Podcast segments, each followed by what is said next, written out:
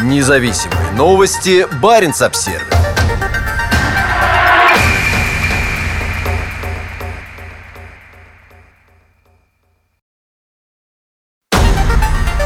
Независимые новости. Барин обсервис В Мурманске открылся центр набора в ЧВК «Вагнер».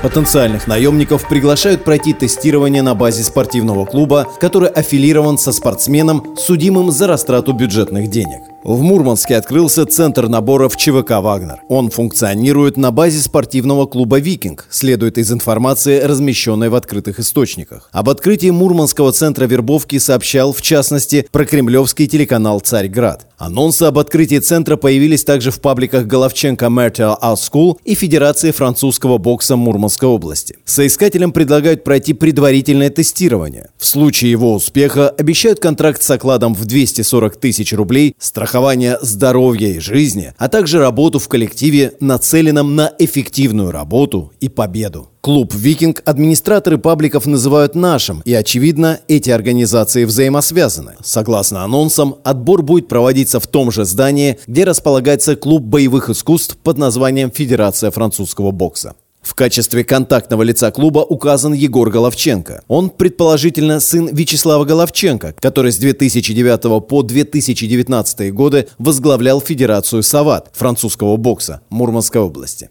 Вячеслав Головченко также был директором детско-юношеской спортивной школы в городе Полярный. Находясь в этой должности, он совершил растрату. В базе судебных решений Полярного суда Мурманской области имеются два приговора в отношении Вячеслава Головченко, которому инкриминировалось присвоение имущества в крупном размере с использованием служебного положения. В обоих случаях обвиняемому присудили штрафы – 150 и 100 тысяч рублей, при том, что максимальное наказание по этой статье составляет до 6 лет лишения свободы. Центры набора «Вагнер» на базе спортивных клубов сейчас открываются по всей России. Из регионов, относящихся к Баренцеву морю, такой появился лишь в Мурманской области. Карельский журналист Анатолий Цыганков заявил, что представители «Вагнера» приехали и в Петрозаводск, и сейчас они ведут переговоры с местными властями. Эмиссар Пригожина объявился и в Петрозаводске, начав неформальные консультации с представителями столичной власти на предмет взаимодействия. О сотрудничестве речь пока не заходила. Как я понимаю, могу и ошибаться, реакция городской администрации осторожная и скорее отстраненная. Ни да, ни нет. Все спущено на тормозах. Хотя это еще дальние подходы к реальным переговорам, считает Цыганков. При этом в регионах северо-запада идет активная вербовка в ЧВК. Так, в социальных сетях можно найти списки региональных представителей Вагнера. Для Архангельской области указан телефон, принадлежащий жителю Котласа Олегу Мелькову, данные сервиса GetContact. Он был автором доносов на местную активистку Анну Степанову, на которую составили три протокола за дискредитацию армии Российской Федерации.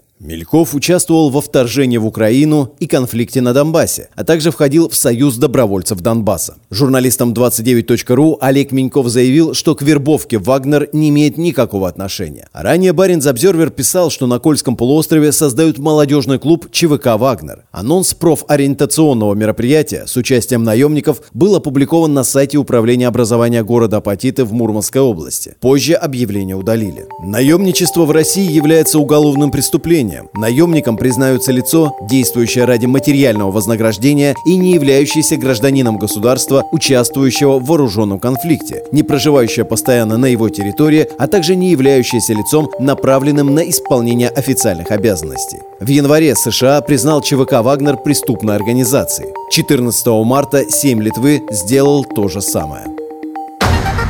Независимые новости. Барин обсервис